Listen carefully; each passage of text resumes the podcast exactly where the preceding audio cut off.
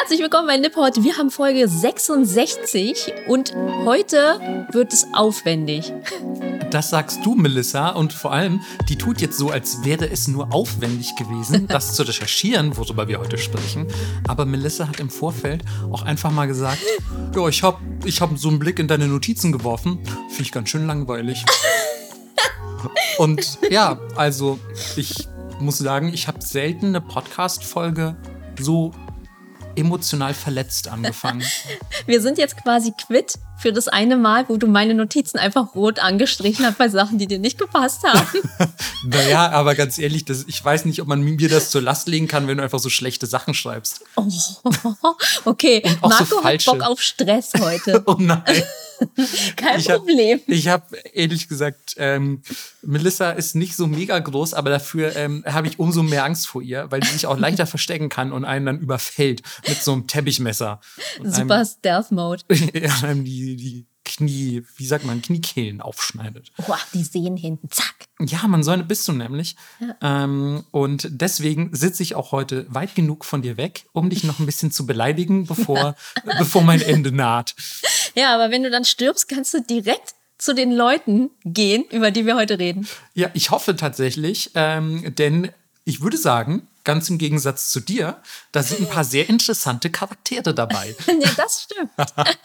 Nein, ähm, lange Rede, kurzer Sinn. Wir sprechen heute über japanische Gottheiten. Mhm. Und ihr wisst ja vielleicht, wenn ihr schon länger Nippot hört, dass das Thema Religion bei uns so ein bisschen, ja, lange auf dem Abstellgleis gestanden hat, sag ich mal. Und das lag natürlich nicht daran, dass wir Religion per se komplett scheiße finden. Ähm, vielleicht manche Dinge, die im Namen der Religion geschehen, fair enough, aber nicht Religion per se. Und ähm, das lag eher daran, dass Religion gerade in Japan sehr schwer zu recherchieren ist. Das ist einfach ein sehr aufwendiges und ein sehr breites Thema. Und auch das äh, würde ich auf die heutige Folge beziehen wollen. Ähm, denn wir haben zwar die Basisfolge Religion abgegriffen, aber wir haben ja schon damals gesagt, das wird wahrscheinlich ja als Fundament für weitere religionsbezogenen Folgen dienen. Und heute ist es soweit. Wir sprechen über die japanischen Götter, die teilweise vielleicht auch schon in der letzten Folge erwähnt wurden. Deswegen an dieser Stelle auch direkt die Bitte, wenn ihr schon wieder alles vergessen habt aus der letzten Folge, in der es um Religion ging, die heißt auch, glaube ich, einfach Religion in Japan, mhm. dann hört da bitte noch mal rein und äh, bereitet euch quasi ein bisschen drauf vor. Macht euch ein bisschen Notizen. Ja, ihr könnt mir die auch gerne zuschicken, dann schreibe ich damit rot Sachen drauf, die mir nicht gefallen. ähm, nein, Quatsch. Schickt das gerne an den Laden, ich leite das weiter. ja, Marco, kannst du mal drüber gucken, ob meine Notizen so stimmen, weil die Klausur kommt ja immer näher und ich habe ein bisschen Sorge, ob ich bestehe. meine Bachelorarbeit. Ey, ich habe schon so viele Bachelorarbeiten in meinem Leben Korrektur gelesen. Ähm, mir wurden im Studium echt sehr, sehr viele Bachelorarbeiten zugeschickt. Wirklich? Ja. Ähm, ich hatte leider damals schon den Ruf, ähm, ich, wie sage ich, besonderen Wert auf Sprache und Ausdruck zu legen. Man nennt es liebevoll auch Grammar-Nazi. Äh, Mann, das klingt sehr, äh, nicht nur wegen Nazi, aber ich finde Grammar-Nazi klingt ein bisschen immer nach den Leuten, die so im Internet eine Diskussion führen und dann hat die Person zwar ein gutes Argument, aber ein Komma vergessen. Oh, und dann ja. schreiben die so, äh, du hast ja ein Komma vergessen, bist du dumm? Ja. Und als wäre damit das Argument ausgehebelt. Kennst du diese Leute? Ja, natürlich. Ich hasse es so sehr. Ähm, das bin ich natürlich nicht und ich würde auch niemals ähm, Melissas WhatsApp-Nachrichten äh, korrigieren oder sonst irgendwas. Das waren wirklich damals sehr angebrachte Notizen, die ich in Melissas Dokument vermerkt hatte. Hm. Ging oh, so. Mann, Alter, ihr müsstet sehen können, wie wütend Melissa gerade geguckt hat. ähm, naja, äh, zurück zur Religion. Äh, lass uns dieses Thema schnell vergessen. ähm, lange Rede, kurzer Sinn, hört noch mal in die letzte Religionsfolge rein, um euch auf diese hier vorzubereiten. Ihr versteht die heute natürlich auch ohne, ähm, aber es kann definitiv nicht schaden. So ist es. Und wie so oft mit Themen, die sehr alt sind und sehr verbreitet, gibt es von allem tausend verschiedene Version von tausend verschiedenen Geschichten, aber 1703 haben sie gesagt, dass dies passiert ist. Wir haben jetzt einfach so, würde ich sagen, beide den Konsens rausgezogen, wie wir ihn gefunden haben oder wie wir uns entschieden haben, ihn zu erzählen. Weil allein von meinen Geschichten habe ich sechs verschiedene Varianten gefunden. Auf jeden Fall. Also ihr wisst ja auch aus vergangenen Folgen, es gibt äh, Kojiki, es gibt Nyonshoki, es gibt zahlreiche weitere japanische Schriftzeugnisse aus der Antike oder aus irgendwelchen feudalen Zeiten.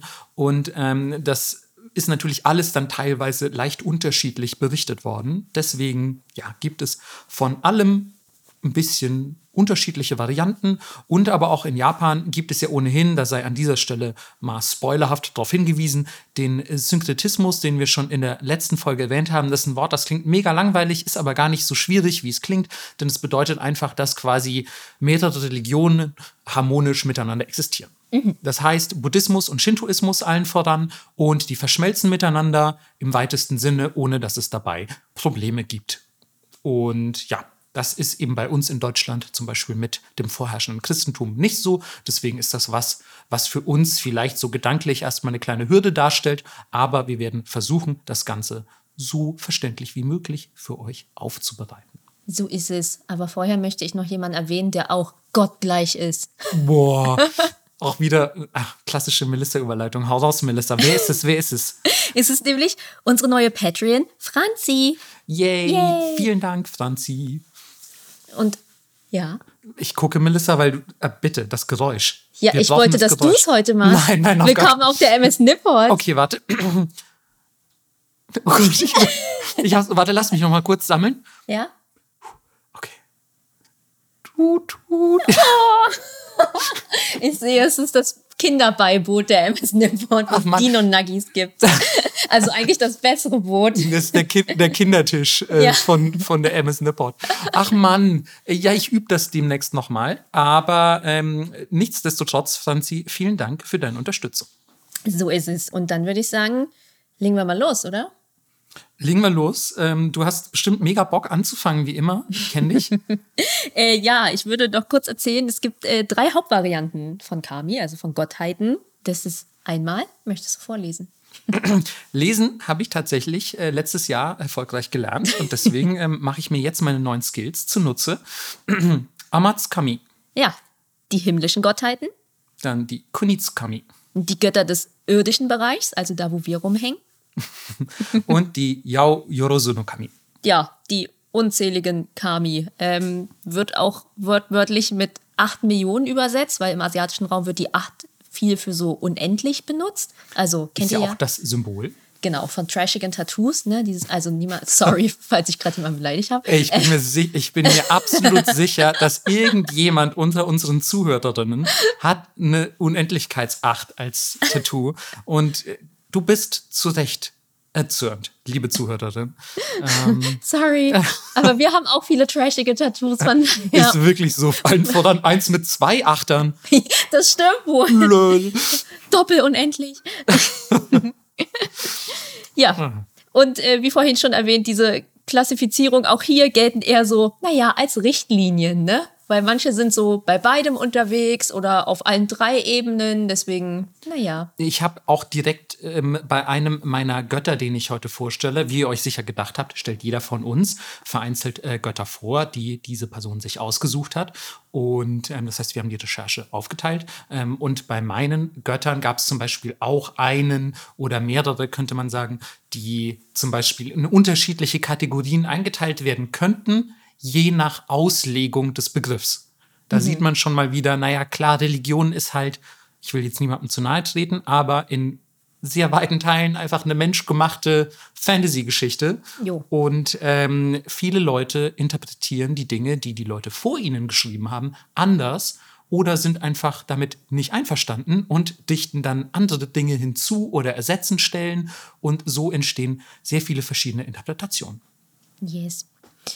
Jo, und das war es auch zur Einleitung. Möchtest du noch ein kurzes Recap geben?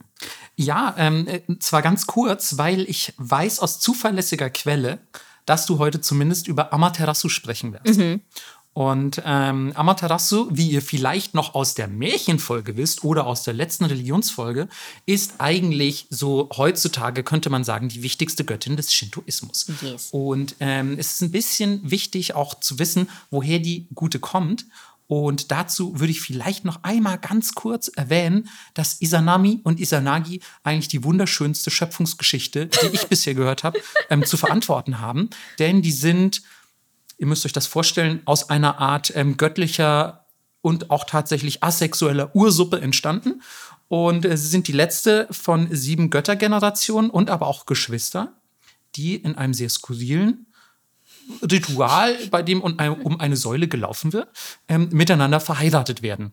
Und beim ersten Mal haben sie das Ritual falsch ausgeführt. Deswegen haben sie zwei, ja, man muss es ähm, so grauenhaft formulieren, aber sie haben zwei Missgeburten zur Welt gebracht. Ähm, nämlich einmal ein, ein Kind, das quasi knochenlos, blutegelhaft vor sich hin schlabberte und eine Insel aus Schaum ähm, ja, das waren die ersten zwei Kinder. Und als sie dann alles richtig gemacht haben und das Ritual beim zweiten Mal korrekt ausgeführt, ähm, wurden die japanischen Inseln geboren von Isanami, der weiblichen der beiden Götter, und ähm, unter anderem auch ähm, die Oh, ich weiß, oh, dann, ich will jetzt kein, kein falsches Halbwissen ähm, äh, verbreiten. Ihr hört am besten noch mal in die andere Religionsfolge rein. Es wurden, glaube ich, nämlich noch ein paar Götter dazu geboren, aber ich weiß gerade nicht mehr hundertprozentig welche.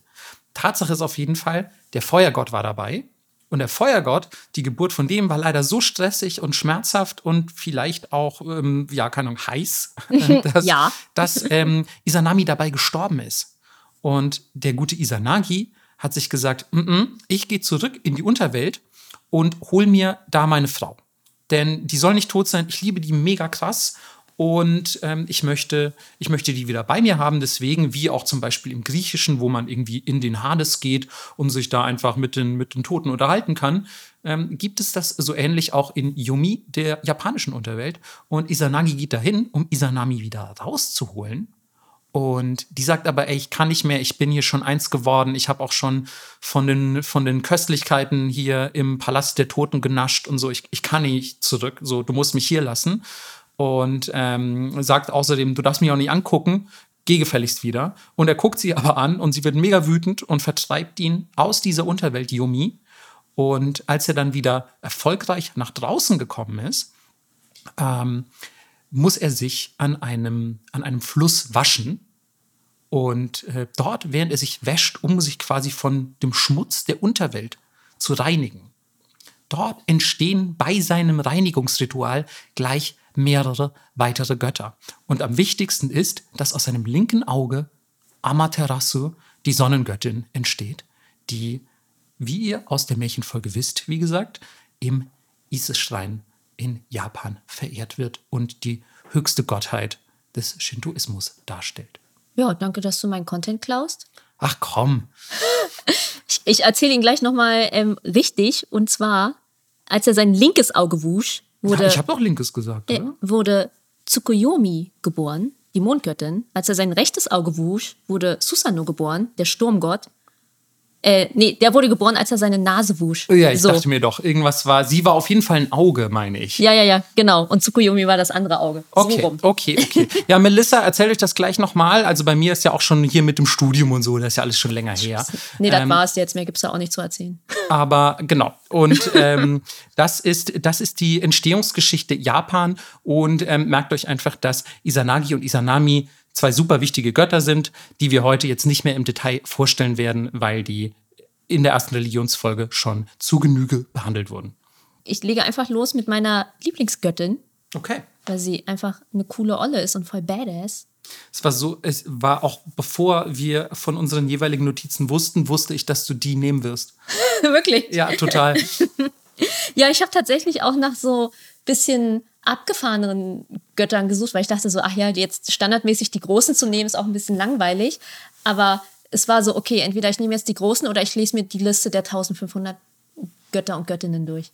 Ja, also genau, es gibt halt auch sehr viele, die zwar ein bisschen skurril sind, aber über die es dann echt sehr, sehr wenig Info ja, gibt. Ja, genau. Ähm, und die halt vielleicht auch irgendwie nur so kleine lokale Gottheiten sind. Und wenn wir euch jetzt irgendwie über so einen super kleinen lokalen Gott was erzählen, aber so Sachen wie, weiß ich nicht, die großen Isanami, Isanagi, Amaterasu und so das alles rauslassen, dann fragt ihr euch auch, Ja, aber könnt ihr denn nicht mal euch von oben nach unten vorarbeiten? Wir können auch nicht hier mit dem, mit dem kleinen Dorfgott anfangen. So ist es. Deswegen gibt es äh, Benzaiten oder auch Benten. Der Name ist euch vielleicht schon mal untergekommen, ist auch ein japanischer Mädchenname. Benten finde ich auch ziemlich, eigentlich ganz schön, muss ich sagen. Mhm. Benten Gibt es auch ähm, in vielen Anime- und Videospielen mhm. tatsächlich. Mhm. Immer mal wieder. Voll. Und sie ist die Himmelsgöttin der Beredsamkeit. ähm, ja, also japanisch, buddhistisch, shintoistisch ähm, und eine Beschützergottheit und die einzige weibliche der sieben Glücksgötter. Also schon mal badass. Und ähm, diese sieben Glücksgötter kamen am Tag des neuen Jahres auf ihrem Schatzschiff Takarabune in den Hafen der Stadt eingefahren. Und im Gepäck hatten sie sieben immaterielle und fünf materielle Schätze. Ähm, ja, unter den immateriellen Schätzen sind zum Beispiel, zum Beispiel Sachen wie Wissen und Glück. Und die materiellen Schätze zum Beispiel ein unerschöpflicher Geldbeutel oder äh, ein magischer hölzerner Hammer.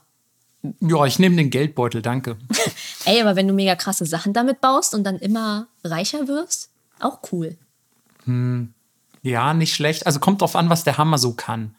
Oder du haust Leute mit dem Hammer und es macht voll lustig Bonk. Go to horny jail. ja. Wer weiß, also Benzaten ja vielleicht auch mega hübsch gewesen oder so und dann hat die Voll. die mit dem Hammer gehauen. Ja, wenn die zu nahe kam. Ja. Zack.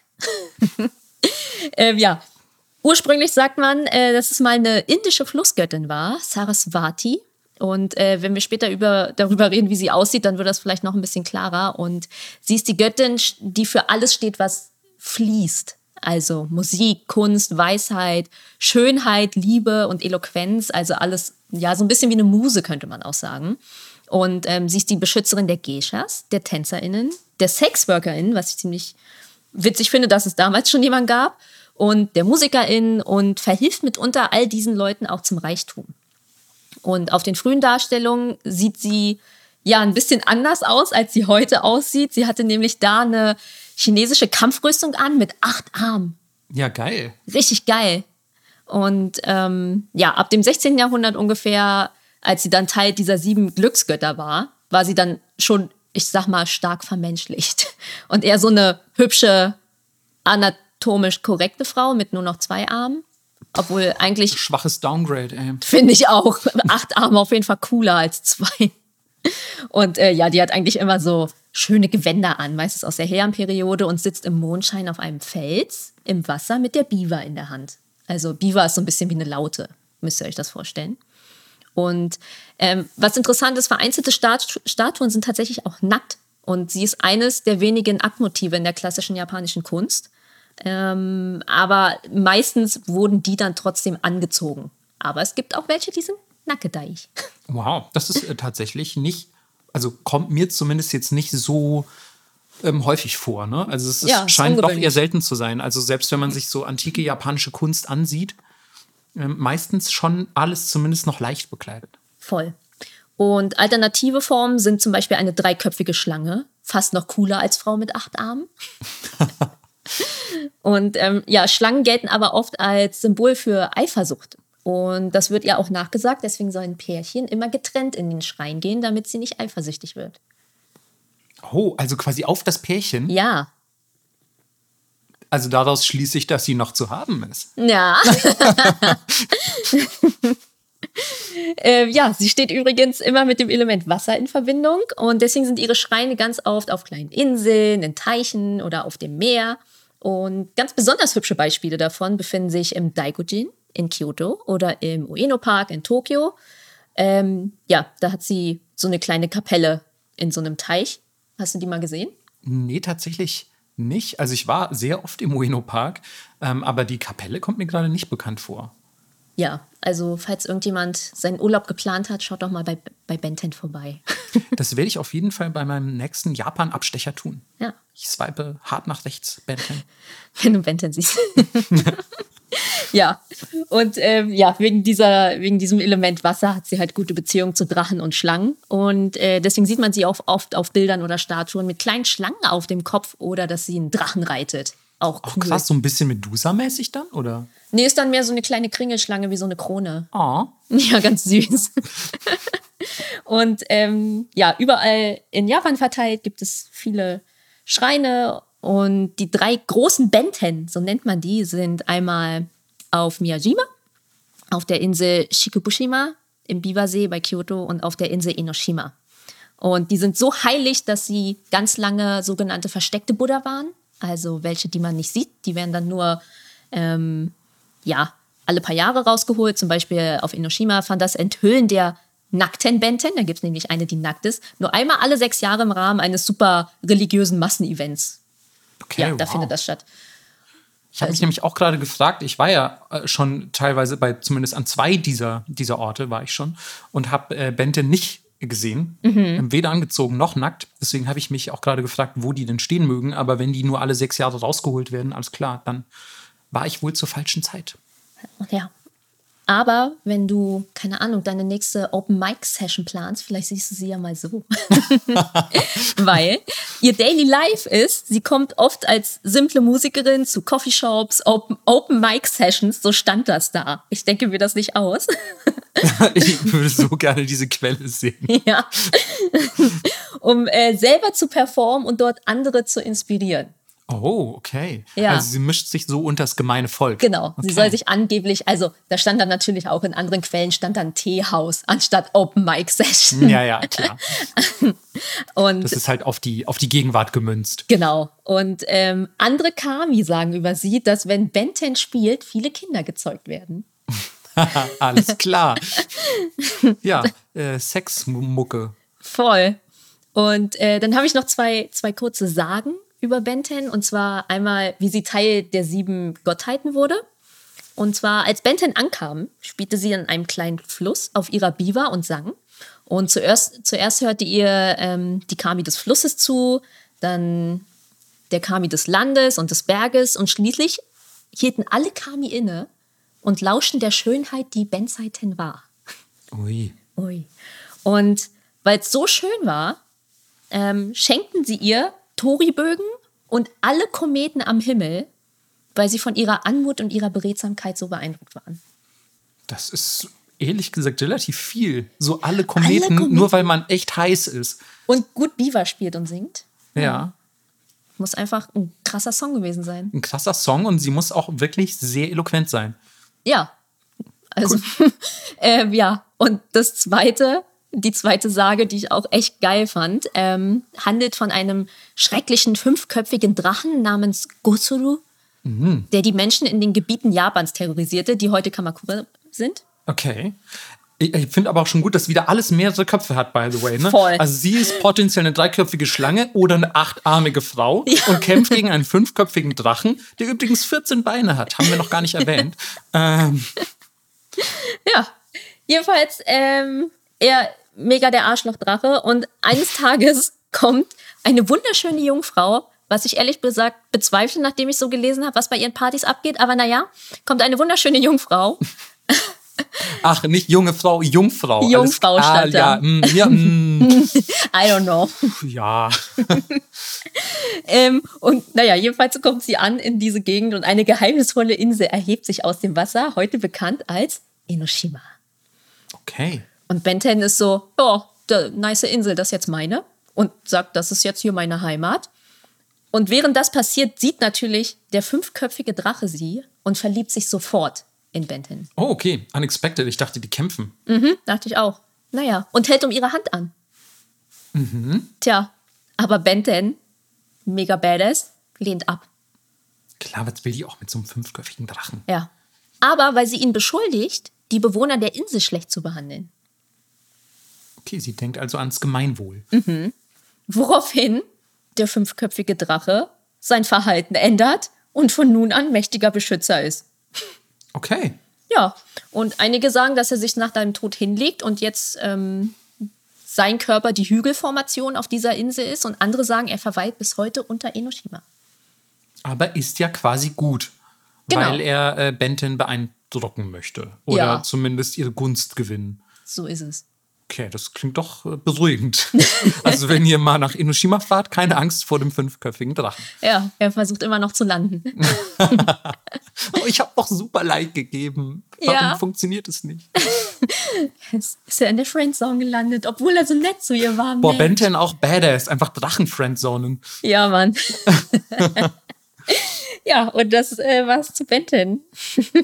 Ja, es ist eine, auf jeden Fall eine coole Göttin. Ich wusste auch einfach das meiste über sie noch gar nicht. Man kennt sie halt, weil sie, glaube ich, schon zu den bekanntesten Gottheiten Japans gehört. Mhm. Aber ich hatte so von den ganzen Details und auch diesen Sagen, hatte ich ähm, keine Ahnung und wusste auch gar nicht tatsächlich, dass sie so diese ultimative ähm, Eloquenzgöttin ist und so. Also ich wusste, dass sie halt eine heiße Alte ist, die auch irgendwas mit Musik zu tun hat mhm. und mit Fließen und Wasser und so, weil das irgendwie auch quasi in der Popkultur immer mit ihr in Verbindung gebracht wird. Aber ähm, da habe ich noch einiges dazugelernt. Ja, was mir besonders gut gefallen hat, ist sie, also dass sie natürlich clever sein muss, weil sie all diese Künste verkörpert, mhm. aber gleichzeitig auch die, die Schutzgöttin der SexworkerInnen ist. Mhm. Also dass das eine das andere für, für diese Zeit nicht ausgeschlossen das, Genau, wurde. dass es sich nicht gegenseitig äh, ausschließt. Genau, und das ja. finde ich irgendwie cool. Ich glaube, das ist tatsächlich auch viel mehr äh, ein gegenwärtiges Problem. Also, dass man, dass man ähm, Sexworkern und Workerinnen ähm, untersagt, dass, ähm, dass, dass irgendwie, weiß ich nicht, dass sie zu dumm sind, ihr Geld einfach mit anderen Dingen zu verdienen oder so. Oder dass auch generell so, äh, sag ich mal, der Ruf ein solcher ist, so von wegen hm, und untere Schicht der Gesellschaft. Nichts, nichts Gutes. So. Ja, ja, genau. Und, und ähm, genau dafür steht sie ja dann eben nicht, sondern hey, ich bin mega fein gekleidet, ich bin eloquent, ich bin schön, ich bin schlau. Und äh, trotzdem ähm, bin ich die Schutzpatronin der, der Sexworkerin. Ja, Mann. Benton, Best Girl. Deswegen meinte ich aber auch, es ist so, also es war ziemlich obvious, dass ja, du die ja, nimmst, klar. fand ich. Das war so sehr dein Vibe auf jeden Fall. ähm, ich würde dann weitermachen mit Oh, jetzt überlege ich fast, mit was ich weitermachen soll. Aber ich würde doch sagen Hachiman. Mhm. Ähm, Hachiman kennt ihr vielleicht vom Namen her schon, denn ich würde fast behaupten, Hachiman ist noch eine der bekanntesten Gottheiten Japans, neben eben Izanami, Izanagi, Amaterasu und äh, den üblichen Bekannten, der auch wirklich sehr, sehr äh, flächendeckend in Japan verehrt wird. Im äh, Shintoismus wird er auch oft Yahata genannt, ähm, aber im japanischen Buddhismus und auch generell, ich glaube, so der allgemeine Sprachgebrauch in Japan kennt ihn eher als Hachiman. Und er ist eigentlich ursprünglich mal ähm, Gottheit des Bogenschießens und des Krieges gewesen, was ja schon mal ziemlich cool ist. Krieg. Nein, natürlich nicht, aber so natürlich klassischer, ein klassischer Kriegercharakter, ein Heldencharakter, wenn man so will. Und ähm, ganz, ganz früher, bevor er das wurde, ähm, wir kommen gleich noch ein bisschen zu seiner Entwicklung, war er auch Gott des Fischens und der Landwirtschaft. Also etwas bodenständiger. Und ähm, wegen seiner ja, Affinität fürs Bogenschießen und den Krieg wurde er natürlich auch ähm, später zur Schutzgottheit der Samurai erkoren und ähm, ist dann auch tatsächlich verantwortlich für Dinge wie Sieg oder Niederlage, also die Entscheidung zwischen beiden. Er wird quasi darüber bestimmen, ob du als Samurai dein Leben verlierst oder ob du in der Schlacht triumphierst und ist auch generell sowas wie der Schutzpatron aller Kriegskünste. Also nicht nur Bogenschießen, sondern vielleicht auch Karate, keine Ahnung, oder vielleicht hm, ja, Schwertkampf einfach, wie auch immer. Ähm, er verkörpert quasi alle Kriegskünste. Und woher sein Name Hachiman kommt, ähm, ist so ein bisschen ungeklärt. Es gibt verschiedene Theorien. Ähm, eine davon besagt zum Beispiel, dass das von den acht Bannerscharen kommt. Also äh, stellt euch vor, äh, Krieg und es gibt Leute, die tragen so große Fahnen durch die Gegend, ähm, die in der chinesischen Militärstrategie benutzt wurden, um Truppen zu dirigieren was ja auch total Sinn macht, weil auf dem Schlachtfeld ist es ja vielleicht laut und so und dann ist es gut, wenn man irgendwie visuelle Hilfsmittel hat. Deswegen halten ja zum Beispiel auch Fremdenführer immer einen Regenschirm oder ein Schild oder sonst was hoch. Aber wie cool das wäre, wenn die einfach so fahren hätten. Ja, so und auch Kriegs-, also Rüstungen, so chinesische ja. antike Rüstungen anhätten.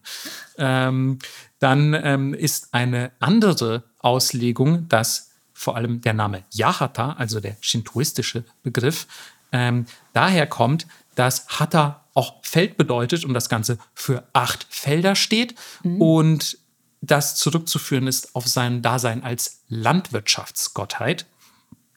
Wiederum behaupten andere Theorien, dass der Begriff auch vielleicht einfach Bezug zu den sogenannten Hatta, nicht den Feldern, sondern den Immigranten in Nord-Kyushu haben, die teils aus ähm, Festland China oder Korea kamen, ähm, dass das damit zu tun hat, dass er quasi aus diesem Bereich entstammt. Und ja, deswegen ist es bis heute nicht ganz geklärt, wie dieser Name denn nun eigentlich entstanden ist. Was wiederum geklärt ist, dass er mittlerweile auch die Schutzgottheit ganz Japans ist und die des Kaiserhauses neben Amaterasu natürlich. Ursprünglich ähm, hat der gute, der gute Hachiman mal angefangen als tatsächlich ein unbedeutender lokaler Gott in Kyushu, was so ein bisschen ja auch mit dieser Immigrantengruppe der Hatta in Nord-Kyushu zusammenpassen würde. Ähm, erstmals erwähnt wird er einem, in einem Schriftstück aus dem 8. Jahrhundert, wo er hilft, ähm, die Aufständische, Aufstände ethnischer Minderheiten ähm, niederzuschlagen und Bedrohungen aus Korea und Seuchen zu beseitigen. Okay. Also er ist auf jeden Fall ein bisschen die eierlegende Wollmilchsau unter den Göttern. Ich verwende sehr oft dieses skurrile Wort, fällt mir gerade auf, aber ich finde, es ist es äh, lässt sich so universal anwenden. Ähm, aber ja, er hat auf jeden Fall ähm, mit seinen Bogenschieß- und Fischereikünsten ähm, ja, Nord-Kyushu richtig aufgeräumt. Und erst beim Bau des großen Daibutsu von Nara. Großer Daibutsu ist auch eine dumme Formulierung, denn Daibutsu schon, heißt ja schon ja. großer Buddha. Ja, aber, aber, er ist halt groß, groß. Ja, der groß, große Buddha. Der ist wirklich sehr groß. Also, ja. wenn ihr schon mal in Nara wart, dann wisst ihr, der Buddha in Nara ist sehr groß. Und ähm, als der damals gebaut wurde, erst zu dieser Zeit gewinnt Hachiman eigentlich so ein bisschen Bedeutung für ganz Japan. Vorher war er wirklich so lokal begrenzt.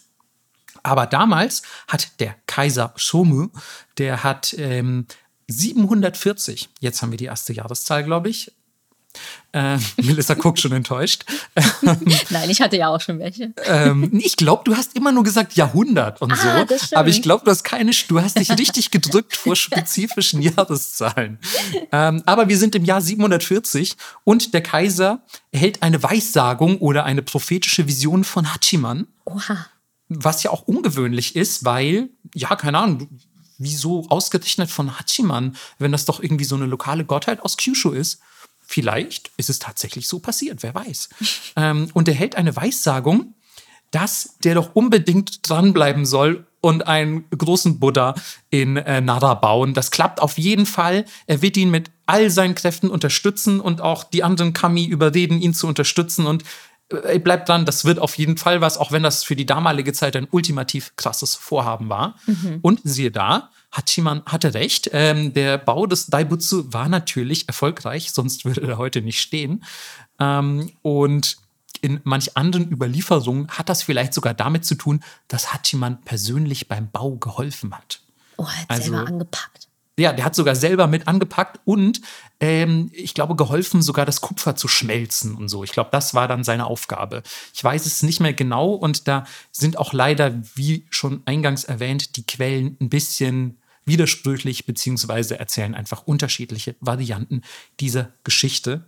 Es scheint auf jeden Fall so, dass ähm, Hachiman ab diesem Zeitpunkt, wo er ähm, dem 45. Kaiser Japans erschienen ist oder ihm zumindest eine prophetische Weissagung hat zukommen lassen, ähm, für, für ganz Japan und das Kaiserhaus immens an Wichtigkeit gewonnen hat.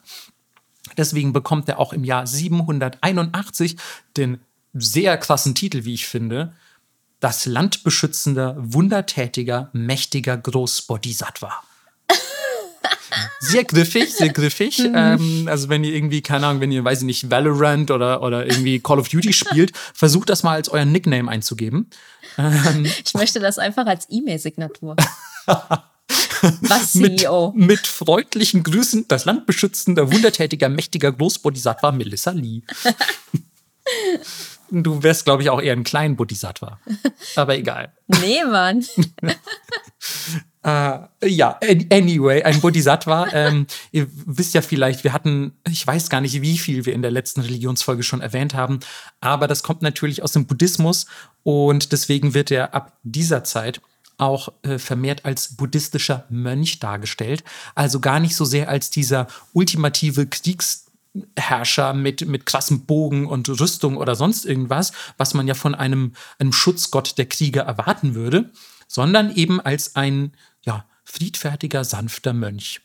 Ab dem 11. Jahrhundert allerdings wandelt sich das ein bisschen, denn hier erklärt der Minamoto-Clan, der kaiserlicher Abstammung ist, ähm, ich würde sehr gerne darauf eingehen, denn die Geschichte des Minamoto-Clans ist super spannend, aber da haben wir echt nicht die Zeit für. ähm, aber ähm, ja, die sind auch auf jeden Fall der Clan, der den ersten Shogun gestellt hat, ähm, Minamoto no Yoritomo, von dem wir auch schon berichtet hatten.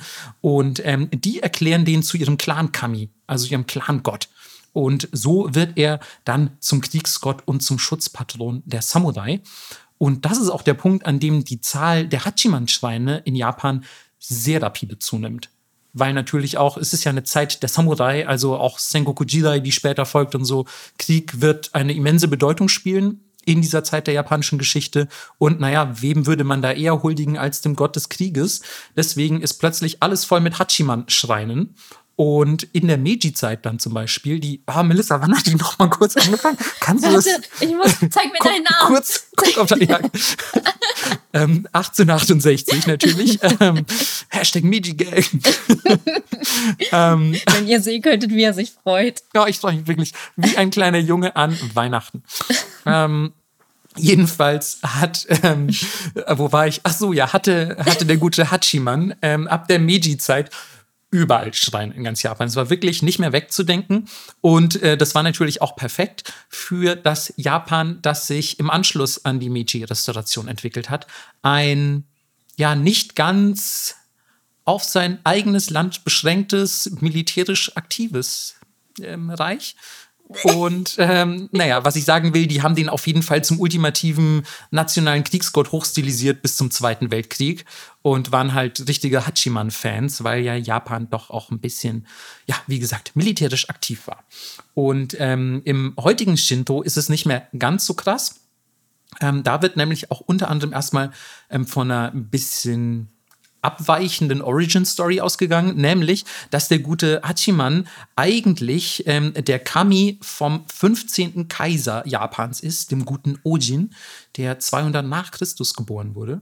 Und es ist sogar so ein weit zurückliegender Kaiser, dass man überhaupt keinen Plan hat, ob der jemals gelebt hat oder ob der nicht doch nur eher so eine ja, fiktive Figur der japanischen Geschichte ist, also eher ein, ein Mythos.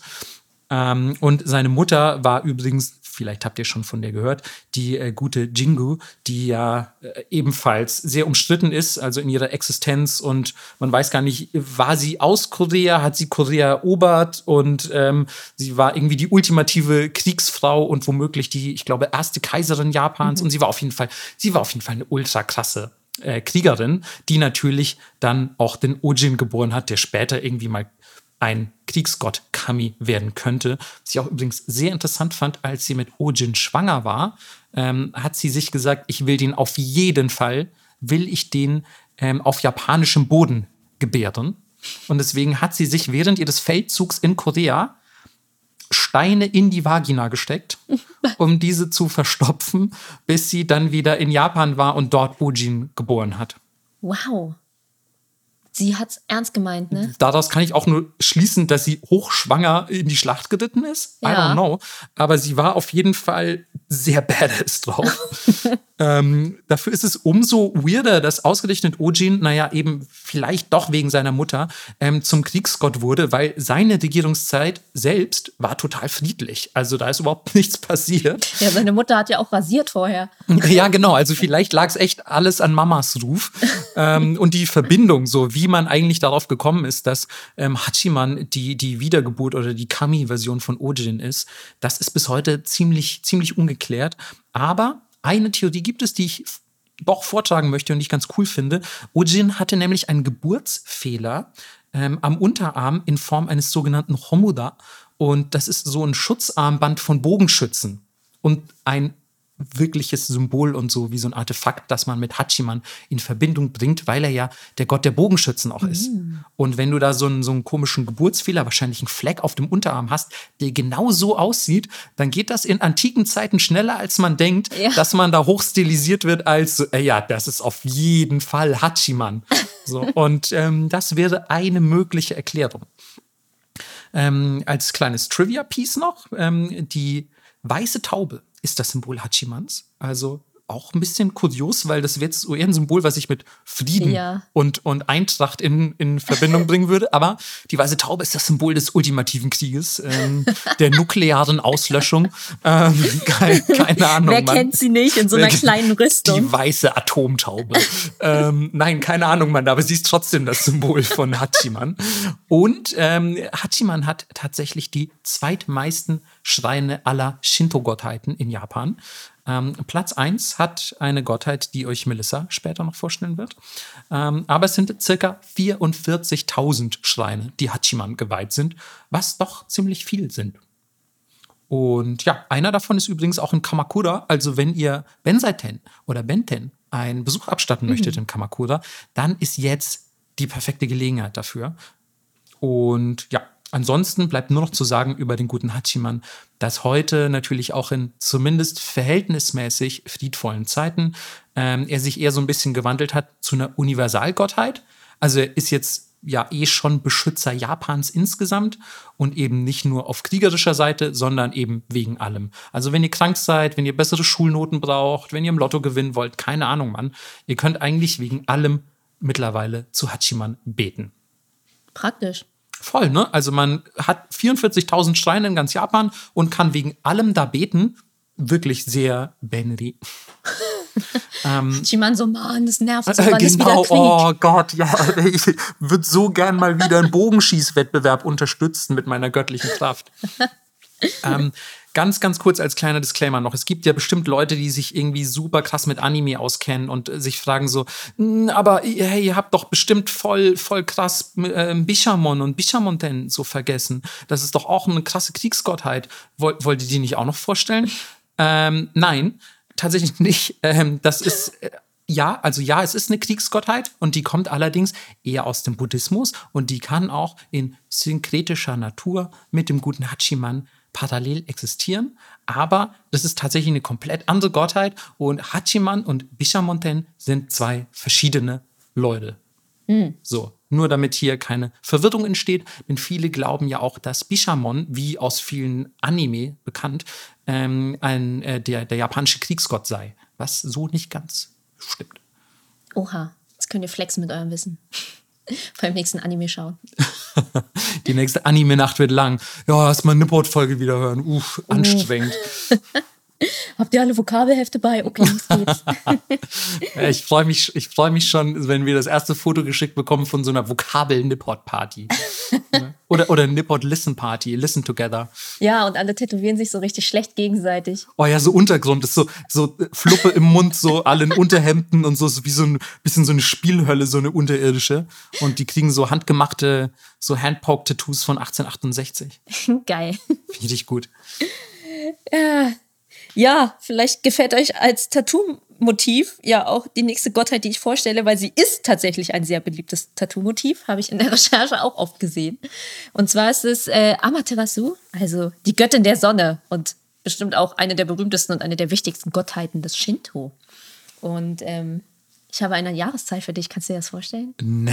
Ja. Du hast eine Jahreszahl für mich? Ja, Ey, du wirst doch noch auf deine alten Tage so ein bisschen erträglicher. Strebermäßig wollte ich sagen, aber ja. Ich finde es einfach schön, dass du nicht mehr so bildungsresistent bist wie früher. Deine Äh. Immunität schwächt ab. Dein, dein Antibildungsimmunsystem fährt langsam runter. mein Anti-Bildungsmantel. Jedes Kommata, was du sagst, das gehört da irgendwo hin, prallt immer noch an mir ab. ah, so, Ja, bitte, hau raus. genau.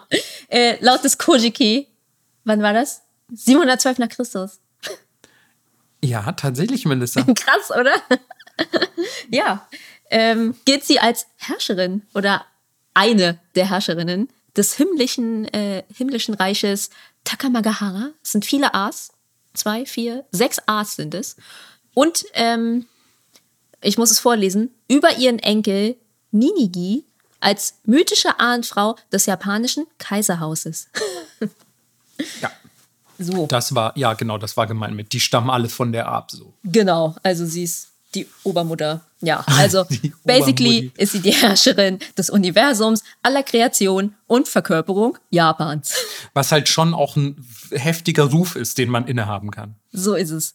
Und äh, sie steht vor allem für Ordnung und Reinheit. Und äh, wie wir ja alle wissen, ist das extrem wichtig im Shinto. Also, falls ihr wissen wollt, wie wichtig, hört nochmal die äh, Folge zum Sterben in Japan. Und ja, ich glaube, bei der Handwerksfolge war es auch so, wenn du irgendwie irgendwas angefasst hast mit Blut oder so, bist du eh schon raus. Und ich glaube, äh, sogar in die Ästhetikfolge könnte man in dem Zusammenhang Ja. auch noch mal reinhören. Da haben wir das nämlich auch erwähnt. So ist es. Und äh, zusammen mit ihren Geschwistern, der Mondgottheit, die ich eben schon erwähnt habe, äh, Tsukuyomi und dem ungestümen Sturmgott Susanoo, geht sie als eines der drei kostbaren Kinder. Er sagt bitte äh, viermal ungestümer Sturmgott hintereinander. Ja, und ähm, es gibt sehr viele Schreine, aber ähm, vor allem gibt es den großen Schrein von Ise, den wir letztes Mal gehört haben. Märchenfolge, Märchenfolge. Märchenfolge. Ja, und ich möchte kurz vorlesen, woraus der große Schrein von Ise besteht, nämlich zwei Hauptschreinen, den inneren Schrein, etwa sechs Kilometer davon entfernt äußeren Schrein, 125 Nebenschreinen, drei angeschlossenen Museen, eine Bibliothek, eine Reihe weiterer Anlagen zur Herstellung der in den Zeremonien benötigten Produkte, die übrigens nicht alle in Ise liegen. Und der Öffentlichkeit sind aber die Hauptschreine nicht zugänglich und äh, du kannst sie nur so ein bisschen aus ja, einiger Entfernung hinter einem hohen Zaun betrachten. Ja, du kannst sogar echt, also nicht nah ran. Nee. Also, wenn ihr mal Fotos davon gesehen habt, es ist ultra weit weg. So, also ihr glaubt nicht, dass der Zaun dann irgendwie so fünf Meter vom Schrein entsteht, entfernt steht. Das sind eher so, keine Ahnung, so 600 Meter oder so. So sieht das auf den Fotos aus. Ich war tatsächlich selber noch nie in Ise. Ja, und äh, ansonsten gibt es aber überall in Japan verteilt natürlich Schreine für sie. Und ähm, ja, die Entstehungsgeschichte haben wir ja vorhin schon kurz angerissen. Alternativ gibt es auch noch eine seltsame Geschichte mit zwei Spiegeln, die jeweils zwei Gottheiten in der Hand hatten und der eine guckte nach rechts und der eine guckte nach links und daraus kam es irgendwie und naja. Wow, okay, die kenne ich gar nicht, die Spiegelgeschichte. Ja. Ich kenne wirklich nur die Augewaschgeschichte. Und übrigens möchte ich noch mal betonen, dass ich, weil ich habe gerade kurz in deine Notizen reingescrollt, Ja. du hast auch linkes Auge hab- geschrieben. genau, linkes das heißt, Auge. Ich habe es vorhin voll richtig gesagt, Mann. Du Aber du hast wieder, die Geschwister vergessen. ja, du willst mich wieder nur diskreditieren, damit die Fans da draußen sagen, ey, Podcast schon okay, aber Marco voll scheiße. Der Das verwechselt immer die Augen. Immer wenn ich jemanden treffe, sagen sie es genauso. Ja, eben. Und dann voll viele Leute triffst, du kommst viel rum. Du bist ja so eine, so eine äh, moderne Lebefrau. So, ja, seltsame Geschichte mit zwei Spiegeln. Ähm, ja, Seltsame Gesichter mit zwei Spiegeln, Haken dran, Haken ab, dran. abgehakt. Nächste Genau. Geschichte. nee, damit ihr euch auch vorstellen könnt, wie die aussieht, wenn ihr noch nie was gesehen habt.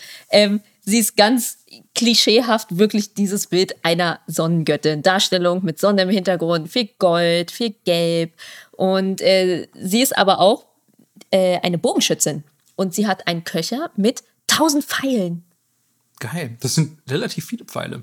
Absolut. Aber wenn sie nicht mit ihren Pfeilen rumschießt, dann ist sie außerdem Weberin und hat einen Webstuhl, der ihr sehr nahe steht. Denn sie macht die Kleidung der Götter. Oh, wow. Das ist aber für jemanden, der so einen hohen Rang innerhalb des Pantheons innehat, Mhm. ähm, doch, doch eine, ja fast, ich will nicht sagen niedere Aufgabe, aber man würde erwarten, dass die Dame, die ganz oben steht, nicht die Kleidung für die anderen macht. Voll. Aber eigentlich muss sie ja nur dafür sorgen, dass genug Licht da ist und auch nur die Hälfte der Zeit des Tages. Deswegen kann sie ja den Rest der Zeit eigentlich chillen. Also du meinst, die ist vielleicht ein bisschen langweilig. ja. Oder sie braucht was zum Oh Runterkommen. Mann, ey, habt ihr einen Game Boy Advance oder so? Ja. Vor allem, äh, wenn ihr nerviger Bruder nicht wieder Blödsinn macht, dann ist, glaube ich, entspannt. ja, aber ich mag ihren nervigen Bruder.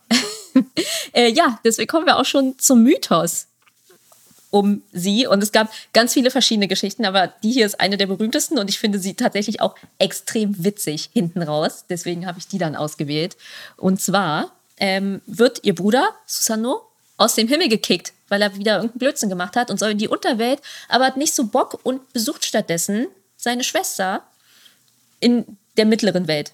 Und ähm, wie es so ist, schon aus den vorherigen Geschichten hat sie nicht so viel Lust, dass er bei ihr rumhängt und er ist so, ey, nein, ich bin voll der nette Dude geworden und Ganz bestimmt sogar. ja, ja und sagt als Friedensangebot, lass uns doch einfach zusammen ähm, Götter machen. So Ähm, crafting-mäßig. Wir basteln Götter. Okay. Und sie ist so, ja, na gut, das klingt ja ganz süß. Und irgendwie entwickelt sich das Ganze zu einem Wettbewerb, wo aber nicht so richtig vorher festgelegt wurde, wie man gewinnt. Und nachdem beide jeweils acht Götter gemacht haben, sagt halt jeder von beiden, ja, guck mal, wie schön meine Götter gewo geworden sind. Ich habe gewonnen. Ja, halt wie immer, wenn Geschwister Wettstreite austragen, oder? Voll. Sage ich jetzt mal so als Einzelkind. Und das Ganze eskaliert aber, weil keiner, keiner verlieren möchte. Und beide streiten natürlich. Und im Temperament wirft Susano einen Blitz auf ihren Webstuhl. Oh, fuck, Mann. Ja, Aber der ist doch voll wichtig für sie.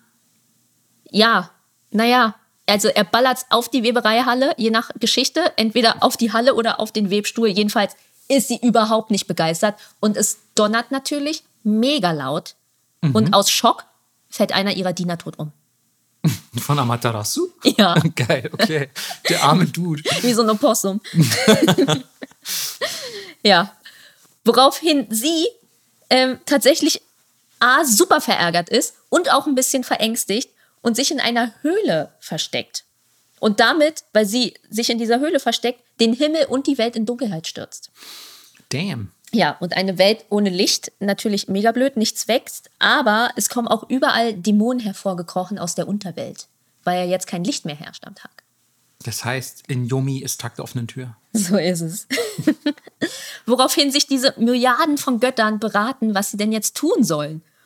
Und der erste Gott sagt so, okay, pass auf, ich habe eine mega Idee. Wir versammeln einfach ganz viele Hähne vor der Höhle Und die müssen die Höhle aufbrechen. mit ihren Schnäbeln. Nein, weil wenn die alle gleichzeitig krähen, denkt sie, der Tag bricht an und sie müsste rauskommen. Top Idee. Also eigentlich ein ganz geiler, so ein bisschen so ein cartoonischer Plan, ne, finde ich. Voll. Naja, wie ihr euch vorstellen könnt, klappt das nicht so. Ja, dann ist der nächste, okay, wir stellen einen Spiegel davor ähm, und das führt dann aber irgendwie nirgendwo hin. Das kriegt dann in anderen Geschichten mehr Bedeutung, dass sie dann rauskommt, sich selber sieht und denkt so, wow, wie gut sehe ich aus, ich muss raus in die Welt und das allen zeigen. Was ich auch schon geil What? finde. Das ist, das ist nicht ernst. Also ich kenne ich kenn natürlich die Geschichte, dass Amaterasu in die Höhle geht, aber das mit dem Spiegel ist schon wieder heute so eine Spiegelgeschichte, die ich nicht kenne. So geil. Ey, ich sehe so geil aus. Ey, ich, wenigstens hier ein bisschen shoppen gehen oder so, damit die Leute mich sehen in meinem, in meinem sicken Outfit. Einmal zu Starbucks Kaffee holen muss drin sein, Leute. Ey, Alter, haben die, ey habe ich tausend Pfeile im Köcher? Oh, geil. Ey, wenn die Leute das sehen. Ja. Erstmal Outfit of the Day posten. genau. Erstmal Köcher of the Day posten. Oh, Mann. So, aber wenn du denkst, das war gut, wird es jetzt noch besser. Und das Okay. war für mich ausschlaggebend, das zu nehmen, Okay. weil das alles nichts bringt. Sie hat gar keinen Bock, aus der Höhle zu kommen. Also holen sie Amene Usume. Kennst du sie? Also, Name sagt mir was, aber kann ich jetzt gerade nicht zuordnen. Sie ist die Göttin der Partys, des Spaßes und des Sonnenaufgangs. Oh. Also Ja. ist ja sowieso wahrscheinlich closely related so. Genau, anscheinend waren sie Freundinnen. Naja, Oh. Aber die Idee der anderen Götter ist, pass auf, du machst doch immer so gute Laune. Wie wär's, wenn du dich vor der, wenn du vor der Höhle tanzt und dich ausziehst dabei? Okay. Ja, also basically Ähm. wollen sie eine Striptease-Party machen. Ich bin interessiert, erzähl weiter. Ja, und Amene Usume, so wie sie drauf ist, ist so, hä, ich bin die Göttin der Partys, ich hab mega Bock. okay. schmeißt eine fette Party vor der Höhle, fängt auch an, sich auszuziehen. Die Leute natürlich mega am Feiern, alle haben richtig viel Spaß. Und als Amaterasu das hört, wird sie tatsächlich rausgelockt, um zu gucken, was geht. Ja, ey, ganz ehrlich, ich, ich bin ehrlich, ich würde auch ein bisschen gucken. Ja, same. Naja. Und in dem Moment, wo sie vor die Höhle tritt, wird sie hinter ihr von anderen Göttern direkt mit einem fetten Stein versiegelt, damit sie nicht wieder zurück kann.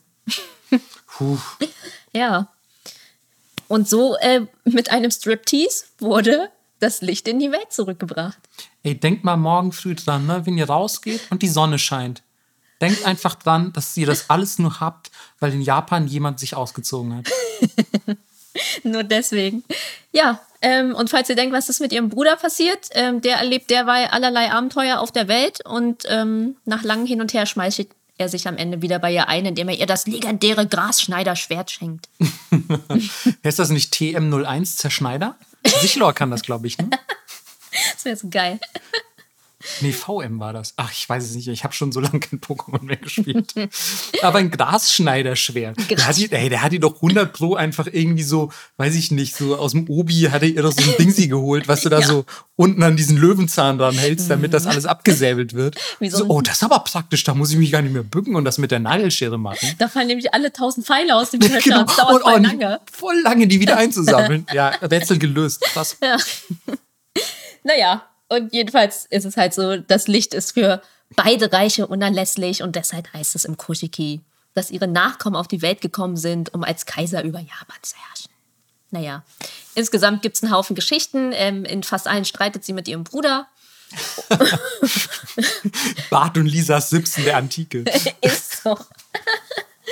ja, und äh, zur Golden Week in Japan, also die erste Maiwoche, da scheint ihr Licht ganz besonders hell. Oh.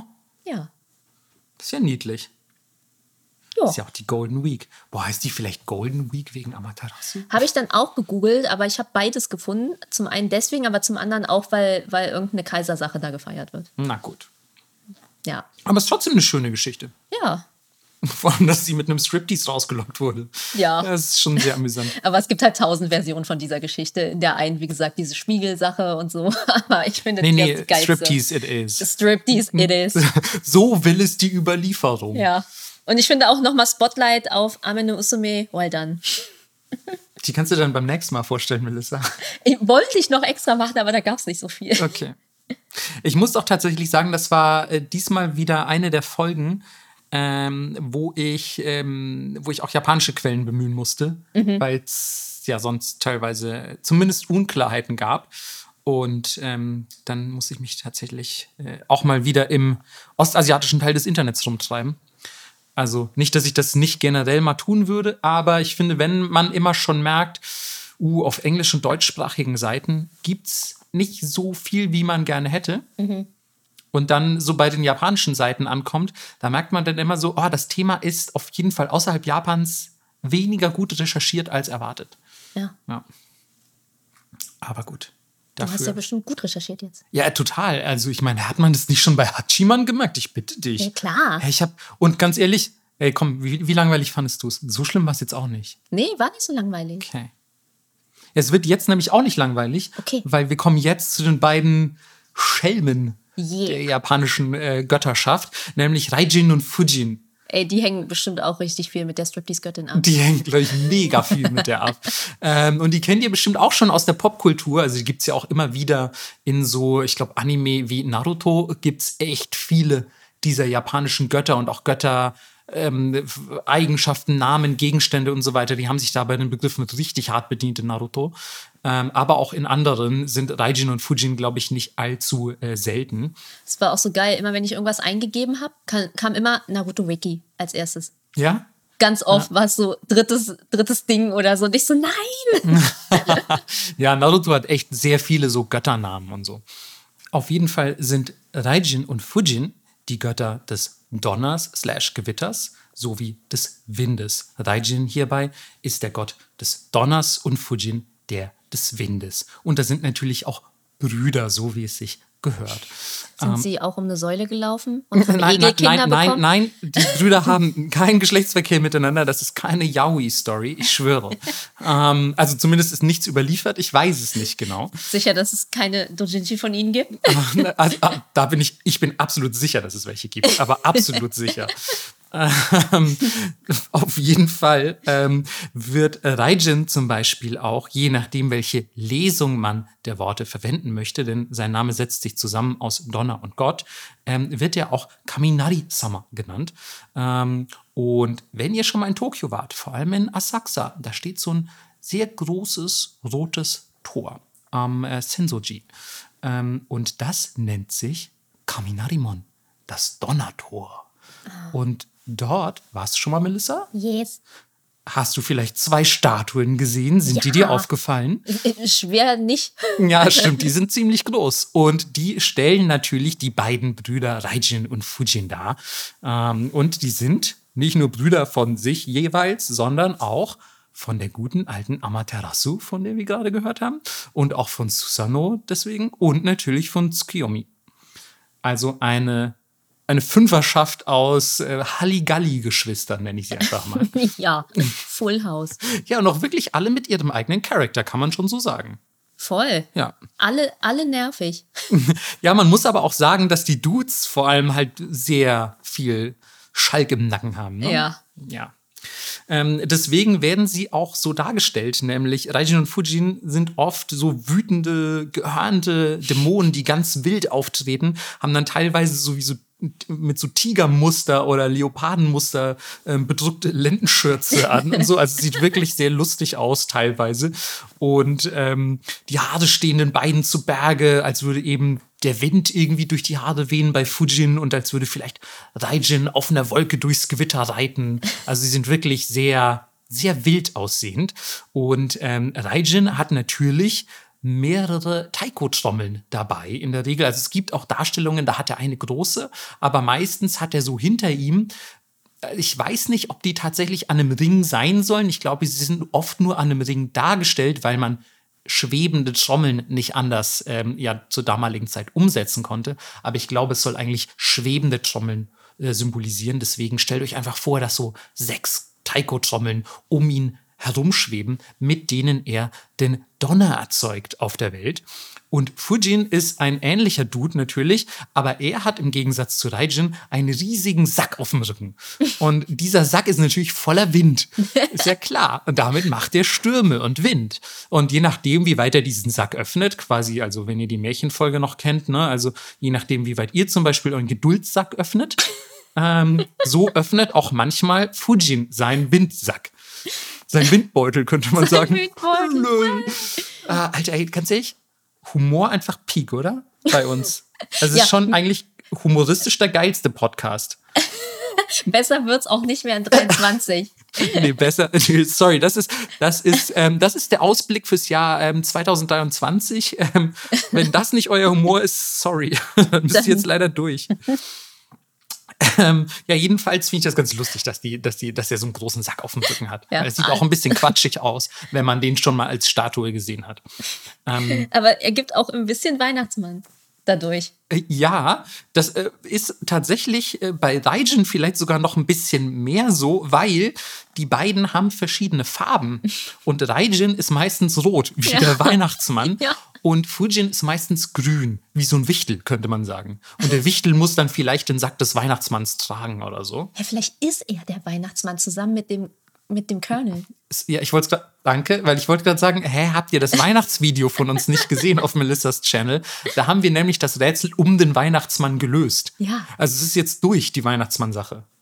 Aber was ist, wenn's, wenn er's verkleidet als Colonel ist, der der Weihnachtsmann ist? Hä, warte mal, meinst du, Raijin hat KFC erfunden? Ja. Ach du Scheiße, jetzt wird ein Schuh draus, ja klar. Äh, Der und, braucht auch ein Hobby, wenn's nicht Weben ist. und weißt du, was das Geile ist? 500 Jahre von jetzt, na gut, da hört niemand Nippot und keiner erinnert sich mehr an uns, aber vielleicht mit ein bisschen Glück hört da jemand Nippot und sagt, na ja, altertümliche Zeugnisse berichten davon, Das- dass der Colonel, dass, dass Raijin auch der Colonel ist. Und dann sitzt irgendjemand anders da, der es rot angestrichen hat. Und was ist die zweite Quelle dafür? Ja, genau. Was gibt es da noch andere Quellen, die das belegen? Du kannst das doch nicht nur von so einem antiken, wie nennt sich das, Podcast haben? Wo hast also, du das sorry, was ist das denn für eine Quelle? Ja, habe ich im Internet gar nichts zu gefunden. Im Hyper-Meganet. Ja. ah, wie Ja, ich, ich mir glaube, das wünsche. ich glaube, das ist die Zukunft, Freunde. Ähm, naja, was ich aber eigentlich noch sagen wollte, in der Darstellung, ganz interessant, der Raijin hat oft an seinen Händen nur drei Finger, Mhm. weil es einfacher zu zeichnen. Nein, Quatsch. Aber War so, okay. Deswegen haben die Simpsons ja nur vier Ja. Finger. Ähm, aber ähm, Raijin hat oft nur drei und die symbolisieren Vergangenheit, Gegenwart und Zukunft. Oh. Ich weiß zwar nicht so richtig, was er mit quasi Zeit zu tun hat, ob er so eine Art Kronos auch noch ist, also ein Gott der Zeit, aber ich habe nichts darüber gefunden und es wurde nie wirklich erklärt, warum er ja Zeitalterfinger hat. Im Gegensatz dazu hat Fujin vier Finger an jeder Hand. Was symbolisieren die womöglich, Melissa? Äh, die vier Mahlzeiten am Tag? Viermal. Ey, das ist, Alter, Alter, das war die Melissa-mäßigste Antwort, die man hätte geben können. Wirklich. Vor allem, was die vierte? Hä, Bist du so ein? Hobbit? Hast du so noch so irgendwie einen 14.29 Uhr Snack? Hä, na klar, der Snack nach dem Mittagessen, zwischen Mittag und Abendbrot, muss man noch mal was snacken. Du, also meinst du so quasi Kaffee und Kuchen mäßig Ja. ein bisschen? Okay. Ähm, nein, im Falle des Windgottes sind es die vier Himmelsrichtungen. Aber ich, Langweilig. ja, aber für einen Windgott schon ein bisschen verständlicher als, ja, ich habe halt vier Finger, weil ich viermal am Tag esse. In Japan wundert mich gar nichts. Na gut. Aber weil Raijin ein- einen Finger weniger hat, was ja vielleicht einen Nachteil darstellen könnte, hat, ähm, hat er oft noch einen Begleiter namens Raiju dabei. Das ist eine Art Hund oder Wolf, aber so auch ein bisschen, ja, sehr wild dargestellt, äh, so mit, mit äh, zu Berge stehenden Haaren und, und ein bisschen donnermäßig, blitzmäßig auch. Also ein, ja, eine Art Donnerhund, könnte man sagen. Also Cute. ja, ist ja auch nicht so weit entfernt von Raichu. Ne? Dem sind wir wieder bei Pokémon. Ja. Also Raichu schreibt man nur leicht anders. Bestimmt inspiriert. Könnte sein. Ich glaube ehrlich gesagt, es gibt gibt nicht auch so einen Blitzhund bei Pokémon? Ich weiß es nicht. Ich bin da, ich bin da nicht mehr so bewandert, merke ich. Ja, aber sie haben mega aufgestockt mit, mit Hunde-Pokémon. Finde ich sehr gut. Und das finde ich auf jeden auch, Fall auch gut. Ja. Gibt bestimmt einen. ähm, die Darstellung, so wie der auf jeden Fall aussieht, ähm, und das finde ich echt super interessant, das könnte potenziell auf den Austausch ähm, kultureller Eigenheiten ähm, entlang der Seidenstraße zurückgehen. Denn zum Beispiel das Vorbild für Fujin geht man davon aus, dass das aus dem tatsächlichen hellenistischen Griechenland kommt. Oh, wow. Also das war ja dann, was, hellenistisches Griechenland, 300 vor Christus bis kurz vor Christus oder so. Ich habe es leider nicht genau im Kopf. Ähm, aber irgendwas um den Dreh. Ich würde denken, du bestätigst mir das so, Melissa? Ja, ja. Melissa guckt mich gerade an, als hätte ich einfach Dinge erfunden, wirklich. ähm, Ich so wird schon stimmen. ähm, naja, auf jeden Fall halt antikes Griechenland so. Und da gibt es den Windgott Boreas, der sehr ähnlich aussieht wie Fujin, nur halt ein bisschen weniger japanisch.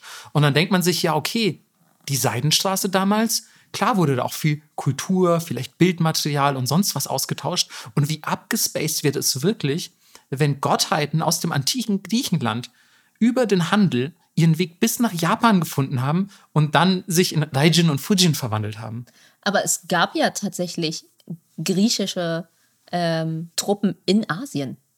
Ja, ja, klar, die haben auch, ja, man, ja, weiß nicht, ging man so weit, das als Weltreich zu bezeichnen, aber ja, die waren auf jeden Fall sehr, auch militärisch aktiv teilweise. Ja, es gibt sogar so einen trashigen Kung-Fu-Film darüber. Okay, wow, den habe ich nicht gesehen. ja. Ähm. und dann war ich erstmal so, was ist das für ein Blödsinn? Und dann habe ich das nachgeschlagen und ich war so, okay, wow, ist wirklich passiert. aber also ich finde schon super faszinierend, weil man natürlich denkt so, ja, das ist ja was Urasiatisches. Ja, ja, voll. Aber nein, ey, die Welt ähm, tauscht sich gegenseitig aus. Äh, Globalisierung auch schon damals. War nichts Neues. Ähm, naja, diese beiden Brüder auf jeden Fall, also Raijin und Fujin, nicht Boreas, ähm, die machen halt super viel Ärger und Unsinn. Naja, weil die sind halt auch einfach das Wetter. Das heißt, die sind wie das Wetter auch irgendwo zwischen gut und böse. Wenn die Sonne scheint, ist das Wetter gut. Wenn ein Sturm dein Haus auseinander nimmt, ist das Wetter schlecht. Und so muss man sich auch Raijin und Fujin ein bisschen vorstellen. Also die sind sehr wankelmütig in ihren Launen. Und ähm, bei Gewittern hingegen, was ja bei uns auch oft so ein bisschen für einen zürnenden Gott oder so steht oder für kegelnde Engel, lolol, ähm, sagt man in Japan, das fand ich ganz interessant, ähm, dass Blitze, also Bl Blitze, wirklich, nicht Gewitter jetzt mit Regen und sonst was, sondern Blitze gut für die Reisernte sind. Deswegen wurde zum Beispiel auch oft zu Raijin gebetet, so für gute Reisernten.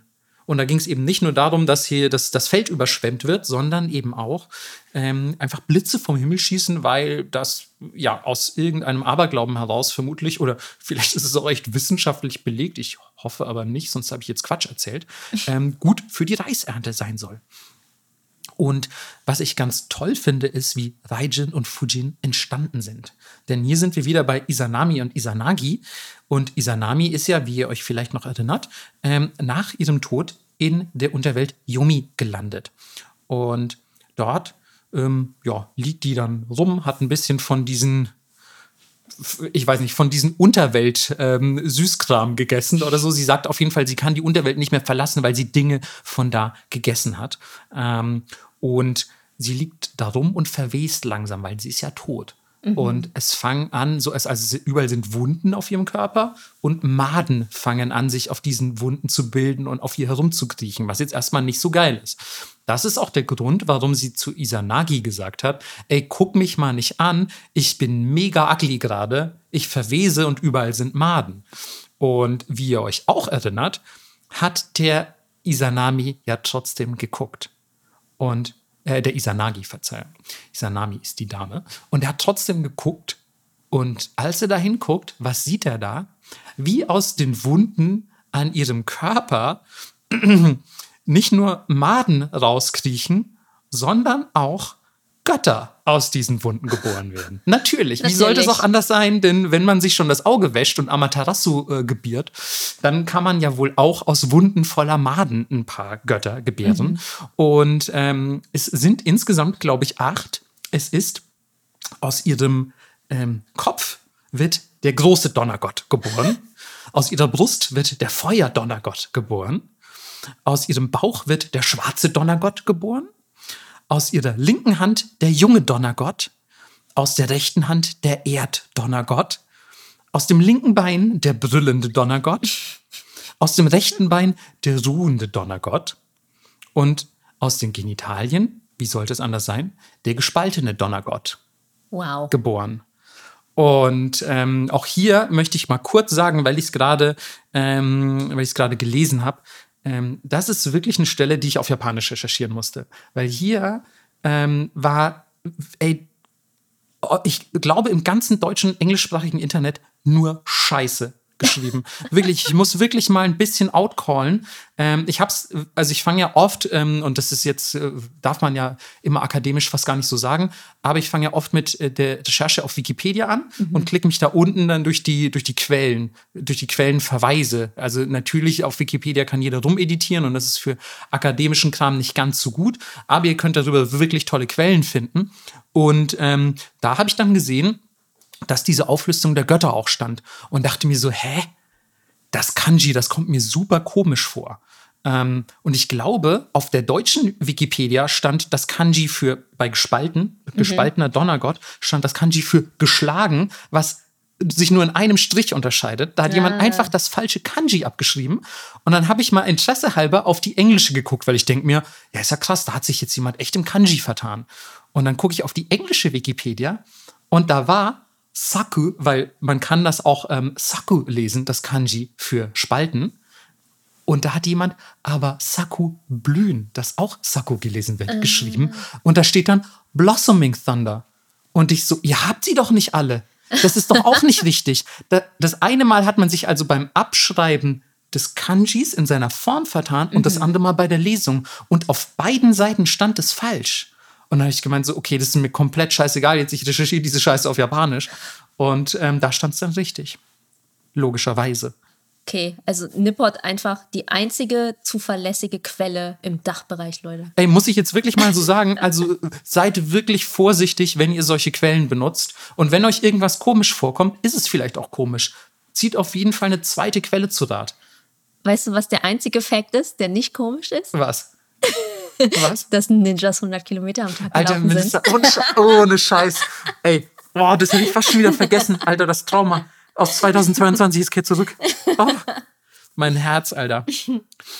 Naja, jedenfalls gebiert sie acht Ninjas. Äh, Quatsch. Ähm, jedenfalls gebiert sie acht Donnergötter, die aber, und das geht dann aus diesen Texten leider nicht einwandfrei hervor, aber irgendwie trotzdem nur Raijin sind. Okay, wieder- die sind so Power Ranger-mäßig, die sind, stacken die sich Genau, so. also man muss es sich, glaube ich, vorstellen wie so, ein- so ein Power Ranger-Sort, der so, so ein Megasort, der sich Ja. dann zusammentut. Und äh, daraus entsteht Raijin und tatsächlich ähm, Fujins Geburt ist so bestenfalls angedeutet, aber er, er ist wohl auch quasi zu dieser Zeit ähm, entstanden. Und die jagen ihn dann ähm, zusammen mit anderen ähm, Göttern aus der Unterwelt, jagen die Izanagi eben nach draußen und verfolgen ihn. Ähm, und der ähm, macht dann ja auch quasi ein bisschen wie bei Amaterasu, macht der Yomi mit so einem riesigen Stein zu. Und weil der Stein aber einen Riss hat, gelang Raijin und Fujin über diesen Riss nach draußen in die Freiheit. Und deswegen gibt es natürlich auch seitdem Stürme und äh, wie auch immer sich Raijin und Fujin gerade fühlen, das entsprechende Wetter. Also sehr spannend, aber es hat auch seine guten Seiten, denn ähm, dem Mythos zufolge haben die beiden ähm, auch den sogenannten Kamikaze beschworen, also den göttlichen Wind, um ähm, zweimal die Mongolen-Invasion abzuwehren, die ja, ähm, ja Japan angegriffen haben und was bis heute ein ja sehr wichtiges Ereignis in der japanischen Geschichte ist und was man eben diesen beiden zuschreibt und sagt, Raijin und Fujin, die haben das gemacht. Und ähm, kleines Trivia noch, fand ich auch immer schön spannend und lustig. Ähm, Kindern erzählt man nämlich, dass sie bei Sturm oder Gewitter ihren Bauchnabel bedecken müssen mit irgendwas, weil sonst kommt Raijin und frisst den Bauchnabel auf. Das ist so witzig. Das ist so cute auch. Ja. Ähm, und vor allem, weil du kannst so richtig irgendwie daraus schließen, na ja, es ist dann wahrscheinlich nicht so gutes Wetter. Das heißt, die sollen sich halt wahrscheinlich ordentlich anziehen, wenn es ein Klar. bisschen frisch wird. Und es ist so irgendwie so easy zurückzuverfolgen, zumindest für mein Verständnis. Aber ja, finde ich, finde ich auf jeden Fall ganz cute. Ähm, und wenn ihr die beiden mal in echt sehen wollt und gerade nicht in Tokio seid, am Kaminarimon, dann ähm, gibt es sehr eindrucksvolle Statuen im sogenannten Sanju Sangendo in Kyoto. Und das ist wirklich für meine Begriffe einer der ja, doch beeindruckendsten, beeindruckendsten Tempel, in denen ich je war, glaube ich. Ähm, der ist komplett randvoll mit so goldenen Statuen, also mit ja, Tausenden. Und also es gibt auch tatsächlich eine Zahl, ich weiß nicht, wie viele es in der Tat sind, aber dort sind die wichtigsten eigentlich die großen Statuen von Raijin und Fujin, ähm, die wirklich sehr, sehr eindrucksvoll und auch ziemlich einschüchternd aussehen. Also, wenn ihr in Kyoto seid, unbedingt den Sanju Sangendo besichtigen. ja. ja, Yes. dann könnt ihr ja auch gleich weiterlaufen zu meinem Gott. Stimmt. Denn ähm, ja, das ist wahrscheinlich, wahrscheinlich auch einer der berühmtesten Schreine, würde ich sagen, in ganz Japan. Oder? Ich würde sagen, es ist sogar der berühmteste, oder? Nee, ich würde sagen, der allerberühmteste ist vielleicht der Kinkakuji. Ja. Ähm, aber ich weiß es nicht genau. Aber ich würde sagen, der zweitberühmteste mindestens. Vielleicht der, der fotogenste. Das auf jeden Fall. Zumindest zu Corona-Zeiten. Äh, die meisten haben es wahrscheinlich schon erraten. Ähm, ich rede über Inari. Ähm, auch einer der wichtigsten Kami, könnte man so sagen. Auf jeden Fall, auf jeden Ja. Fall. Und ähm, ich würde sogar sagen, wie vorhin angedeutet, als ich über Hachiman gesprochen habe, der weit verbreitetste. Denn er hat Mhm. die allermeisten Schreine in Japan. So ist es. Kommen wir später noch zu. Marco möchte heute einfach alles klauen. Nee, Mann, ich hab, ach, ich mal, Hast du, hast du noch Facts? nee, aber ich, ach, hm. Was denn? ja, du bist immer so gemein.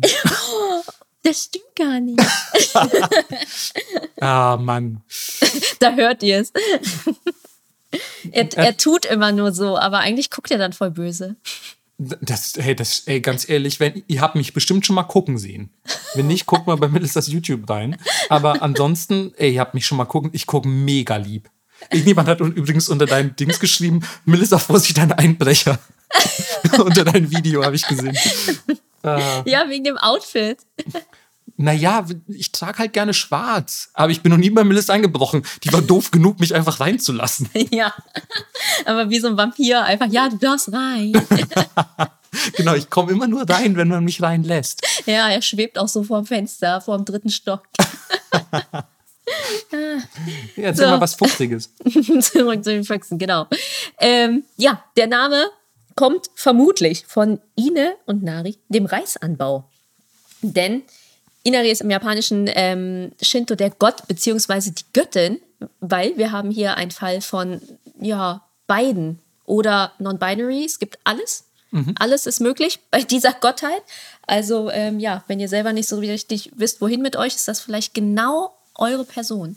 Und ähm, ja, es steht für Fruchtbarkeit, ähm, außerdem die Gottheit des Reises, also vom Reis, des Tees und Sake, der Landwirtschaft, des weltlichen Erfolges und natürlich die Füchse. Oh, aber nicht auch des Waldes oder so? Ja, also später ist so ein bisschen Hachiman-Style, Kann, kannst du es eigentlich für alles nehmen. Na gut. Aber das ist so Main-Fokus. okay. Und äh, ja, die Inari-Füchse sind reinweiß und dienen als Boten. Also, wenn Inari irgendwas in die Welt tragen möchte, kommt vermutlich ein Fuchs und sagt es dir mit lustiger Fuchsstimme.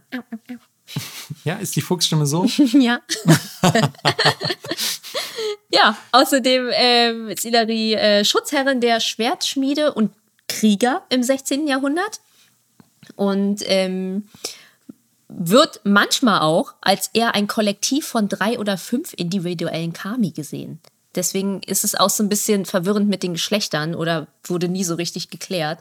Und ähm, die populärste Darstellung ist aber eine junge weibliche Speisegöttin oder ein alter Mann, der Reis trägt. Oder tatsächlich ein androgyner Buddha, Bodhisattva. Okay. Ja. Also ist alles dabei. Und manchmal auch als Drache oder Schlange. Oder wenn, ähm, ja, Inari verärgert ist, auch als Riesenspinne, Oh, wow. um fremdgehende Männer zu bestrafen. Was? Ja, gibt Das eine ganze ja- Story drüber. Das ist ja übel, ey. Also von Ina, die Riesenspinne, habe ich noch nicht gehört. Ja, Boah, aber gar nicht als Fuchs so? Also selber als Fuchs tritt Ina Doch. die gar nicht so sehr auf? Oder? doch, gibt's okay. auch. Aber ist nicht der Standard auf jeden Fall. Oh, wow, okay. Ja, das sind nur die Boten. Naja. Und beliebte Elemente, die dabei sind, sind zum Beispiel ein wunscherfüllendes Juwel. Easy, klar. Habe ich auch drei Stück zu Hause. Ja, klar. Dann eine Sichel. Bisschen kommunistisch auch. Ein Hammer, eine Ushanka und eine AK-47. Farbe ist rot. Genosse Ina, die meldet sich zum Dienst. Nein, wir machen nur Spaß, aber die Sichel ist wirklich dabei. eine Gabe, eine Reisgabe, ein Sack Reis ähm, oder ein Schwert. Und noch, noch eine andere Waffe, möchtest du raten? Das ist ziemlich cool. Ich hätte jetzt fast auf einen Bogen getippt, aber. Der ist da, schon weg. Ich wollte gerade sagen, da wir jetzt auf Bögen heute schon so oft zu sprechen gekommen sind, ist es vielleicht was anderes. Ja. Ähm, vielleicht, weil, ähm, weil Inari oft weiblich dargestellt wird, Naginata oder so? Nee, es ist richtig badass. Okay. Eine Peitsche. Oh, wow. Und die ist eine mächtige Waffe, um die Reisernten der Menschen zu verbrennen. Oh, wow. Ist also eine Feuerpeitsche oder was? Anscheinend. Das ist, das ist ähm, auf jeden Fall. Okay. Ja. Inariana Jones. dass es noch keine in Ariana Grande gibt. Ah. naja, ähm, das Interessante, finde ich, an ihrer äh, Inari ist eigentlich ähm, das Konzept des persönlichen Inari-Sama, dass an verschiedenen Orten ganz verschiedene äh, Inari verehrt werden. Und ein Zitat ist, wenn es 100 Gläubige gibt, werden sie 100 verschiedene Vorstellungen von Inari haben. Ich finde, das ist ein legitimes Zitat, aber ich würde sagen, das ist kein exklusives Inari-Merkmal. Denn ich glaube zum Beispiel, deine Vorstellung von Hachiman ist anders als meine. Absolut. Aber meistens gab es ja wie so einen Konsens. Hm, Das stimmt, ja. mehr oder weniger und hier gibt es halt keinen. Also die Füchse sind Konsens, aber sonst. Genau, hey, ich bete diese Riesenspinne an. Was ist los bei dir? Ja. Hä, nee, Mann, ich habe so einen alten Sack, der Reis trägt. Ja, die Männer verschlingende Riesenspinne gefällt mir aber besser. Ciao. Hey, aber wenn Inari damit okay ist, ist doch fein. Voll. Ja. Und äh, muss sie ja, muss, muss auch irgendwie, weil ähm, es ist die Gottheit, die den Menschen am nächsten steht. Hi, hier ist Zukunftsmelissa. Wir hatten leider technische Probleme und ein kleines Stück vom Podcast war komplett voll mit Störungen und das wollten wir euch natürlich nicht antun, dass ihr das auch noch hören müsst. Deswegen fasse ich euch jetzt das kleine Stück zusammen, was verloren gegangen ist, damit ihr trotzdem alle Infos bekommt. Und zwar ging es in dem Stück um die Schreine von Inari und die Schreine sind natürlich eins der wichtigsten Teile und die kann man absolut nicht weglassen, wenn man über diese Gottheit redet. Inari ist super populär, deswegen 32.000 Schreine in Japan. Das sind mehr als ein Drittel und wir reden hier von bemannten Schreinen. Also Schreine, wo tatsächlich Priester sind, ähm, große Anlagen etc. Die ganzen kleinen Schreine, die so am Wegesrand stehen, die keine eigenen Priester haben, die zählen nicht dazu. Falls ihr jetzt ein bisschen verwirrt seid wegen den zwei verschiedenen Zahlen. Also, wir reden wirklich nur von großen. Und ich glaube, der berühmteste ist wahrscheinlich der Fushimi Inari in Kyoto. Es ist vermutlich auch so eins der Bilder, die man sofort im Kopf hat, wenn man an Japan denkt. Diese ganzen roten Tore, die so einen Berg hochgehen und auf jeden Fall auch Touri-Spot Number One und der ist auch wirklich richtig eindrucksvoll. Und Natürlich stehen überall in den Schreien Fuchsstatuen und einige haben auch so einen Schlüssel im Maul und das ist der Schlüssel zum Reiskeller, weil natürlich Reis ein sehr wertvolles Gut war und bewacht werden musste. Und ganz oft sind die auch mit so einem kleinen roten Latz geschmückt, aus Respekt natürlich. Und Alternativen zu dem Schlüssel sind ein Fuchsjunges, alle mögen Fuchsbabys, ein Juwel oder ein Sack Reis oder auch so Reis. Und ähm, die Füchse werden als Erscheinungsform des Inarikami gesehen. Deswegen sind Füchse ganz oft auch heilig. Und ähm, als Opfergabe für die Boten, weil die Füchse sind ja die Boten von Inari, gibt es Reis, Sake und andere Nahrung und natürlich Inari-Sushi weil es als Leibspeise der Füchse gilt. Und ähm, ich glaube, es ist auch ein bisschen Markus Leibspeise und auch ein bisschen meine Leibspeise. Und ähm, die, diese Tofu-Taschen, ihr habt das bestimmt schon mal gesehen, die sind dann gefüllt mit Reis, haben so spitze Ecken. Und die sind die Fuchsohren. Und deswegen mögen die Füchse die so gerne, was ich super süß finde. Und früher gab es in einigen Schreien tatsächlich auch echte Füchse. Das ist jetzt aber nicht mehr gang und gäbe. Aber der Fushimi Inari, das ist ja ein riesengroßer Wald noch im Anschluss. Deswegen da rennen bestimmt ganz viele Füchse rum. Und Inari ist tatsächlich so beliebt, dass Shiseido, die Skincare- und Make-up-Marke, Inari als Schutzkami ausgewählt hat und in ihren Finanzsitzen gibt es sogar Schreine für diese Gottheit. Und wenn man auch in japanische Schlösser geht, da steht sehr sicher auch irgendwo ein kleiner oder auch ein großer Schrein rum. Und 711 nach Christus gab's den ersten Schrein auf dem Berg Inari. Und manche sagen, es ging schon im fünften Jahrhundert als Bauernkami los. Aber ja, wie immer, es ist ein bisschen schwammig alles. Der Name taucht zumindest nicht in der klassischen japanischen Mythologie auf. Von daher ist es immer ein bisschen schwierig zu sagen, hm, ja, wann ging es denn jetzt wirklich los? An der Küste wurde, wurde sie zum Beschützer der Fischer. In Edo wurde sie angerufen, um Brände zu verhindern. Schutzpatron von Schauspielern und auch Prostituierten. Na klar. Ja, aber weil sich die Schreine oft in der Nähe von Vergnügungsvierteln befanden, ähm, hm. daher hat sich das wohl irgendwie so mit etabliert. Wunscherfüllende Inari, ähm, eine Gottheit des Glücks des Wohlstands. Ähm, es gibt ein Sprichwort in Osaka, Bio Kobo, Yoko Inari, also für Krankheit, bete zu Kobo, für Wünsche zu Inari. Okay. Na, dann, ähm, ja, auch für gute Gesundheit. Frauen beten zu ihr, wenn sie Kinder wollen. Naja, also so es geht alles. Und in der Tokugawa-Periode wurde ja Reis als Wohlstandssymbol durch Geld ersetzt und seitdem gilt Inari auch so ein bisschen als Wirtschaftsgottheit. Also, wenn du Aktien kaufen willst, dann. Inari Stonks. ja. genau. Und ähm, Mythos gab es gar nicht so viele interessante Sachen. Das, was so der Common Census ist, zur Zeit der Gründung Japans soll Inari einfach während starker Hungersnot nach Japan gekommen sein auf einem großen weißen Fuchs vom Himmel herab und trug in ihrer Hand Gaben von Getreide. Und alle waren so, okay, we love you. Das ist auf jeden Fall bodenständig. Ja. so, ja, fuck, jetzt echt nicht so gut gerade bei uns. Naja, da kommt jetzt jemand so aus dem Himmel und macht alles wieder gut. Genau. Also ist, na gut, es ist eigentlich auch wie Christentum. Ne? Das stimmt. Keine Fragen stellen. Ja, der Mann von oben wird es schon richten. Ja, aber es ist doch ein, also es ist doch, finde ich, ein, also es ist doch eine gute Gottheit, so finde ich. Ja, süß auch. Also, also. ja, also ich meine, dass sie als, als Spinne manchmal Leute auffrisst. Ähm, aber gut, es sind ja Leute, die Schlechtes tun, wenn ja, ich das eben. richtig also verstehe. Also war halt auch verdient. Ja. ja. Nö, finde ich, also und Inadi, ey, Füchse sowieso mega cute. Mega cute. Und weiße, Füch weiße Füchse sehr edel. Voll. Ja.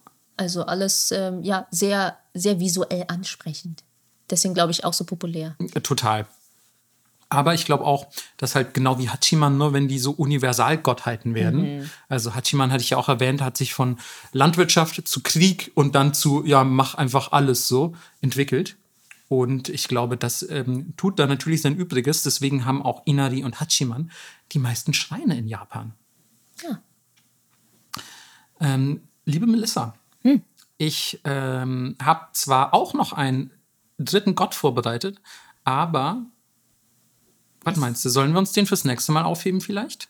Ja, also es gibt so viele Gottheiten, da könnte man noch eine Folge machen. Ich glaube nämlich auch, und ähm, ich spoilere mal so viel, auch die andere Gottheit, weil ich ja gerade bei Raijin und Fujin schon die Unterwelt Yomi erwähnt habe, hat mit Yomi zu tun. Und vielleicht wollen wir die Yomi-Unterwelt heute nicht überstrapazieren mhm. und vor allem auch eure ja, Hörmuskeln, denn ähm, wir ähm, sind schon bei eineinhalb Stunden und ja, ihr merkt, das ist ein Thema, was so ein bisschen Zeit braucht. Ja.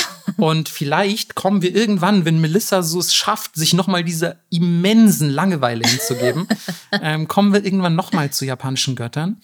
Und dann stelle ich euch den Gott vor, den ich als drittes recherchiert hatte. Nein, ich gebe zu, vorgetragen war es nicht so langweilig. Okay. Die Notizen waren nur langweilig. Danke. Aber so muss das auch sein. Ich meine, ich, also die Notizen, weißt du, die müssen straight Facts sein. Mhm. So, da, das kann selten wirklich unterhaltsam werden. Aber in, in, im Vortrag musst du es dann einfach bringen. Ja. Hat, hat frei vorgetragen. Danke, Mann. ähm, hoffentlich kriege ich noch ein Zeugnis ausgestellt heute von Melissa. Aber nur, wenn du das Wort der Woche droppst. Oh Mann, ey. Du hast immer nur Ansprüche stellen. So super nervig, wirklich. Aha. Ja, okay, Vokabelhefte auf. Gar keinen Bock mehr auf die Scheiße hier. Ähm. Boah, er hat schon so einen Zeigestock rausgeholt und einen engen Domino-Rock an. Warte, äh, bitte, liebe Zuhörer, glaubt auf keinen Fall. oh Mann, ey. Glaubst du, würde mich stehen so? Ja. Oh, danke. Ich habe übrigens schon über, ich habe übrigens schon überlegt, ob ich zur Leipziger Buchmesse, kleine, kleine Anekdote zum Ende noch, ob ich zur Leipziger Buchmesse ähm, doch was cosplayen soll. Weil vielleicht könnte ich ja irgendwie, also wenn es zu Chainsaw Man wäre, unsere eigenen Serie, vielleicht könnte ich ja ähm, vielleicht könnte ich ja Egmont, meinen Arbeitgeber, dazu überreden, so, naja, also ich meine, das Cosplay ist ja quasi Werbung für uns. Also ich finde nicht, dass ich das selbst bezahlen sollte. so, also, ähm, ja, genau, also wenn ihr Bock habt, dass ich, dass ich Cosplay, schreibt es gerne auch in die Kommentare. Dann äh, mache ich auf der Leipziger Buchmesse ein Foto mit euch. Welche Kommentare auch immer bei Podcasts, aber das kriegen die schon hin. Schreibt Nee, auf Twitter natürlich. Ah, auf Twitter, okay, ja.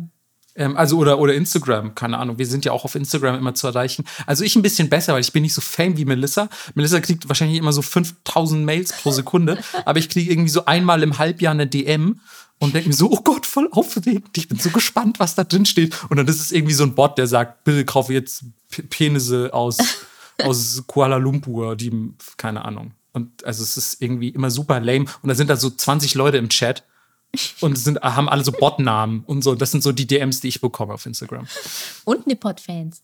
Ja, Nippot-Fans, aber sehr selten tatsächlich. Also ich, ähm, oder was heißt sehr selten, aber ich glaube, im, im Vergleich zu den Nachrichten, die du so bekommst, weil man dich halt auch im Internet leichter findet. Ja, wir könnten uns ja mal angewöhnen, in die Videobeschreibung unsere Instas zu packen.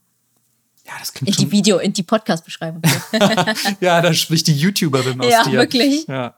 Nein, aber ich möchte natürlich auch nicht äh, diskreditieren, dass mir schon viele Nippot-Fans geschrieben haben und ich für jede dieser DMs wahnsinnig dankbar bin und mich immer mega freue, wenn ihr Sachen schreibt. Yes. So, jetzt aber Wort der Woche. Ja, okay, okay, okay.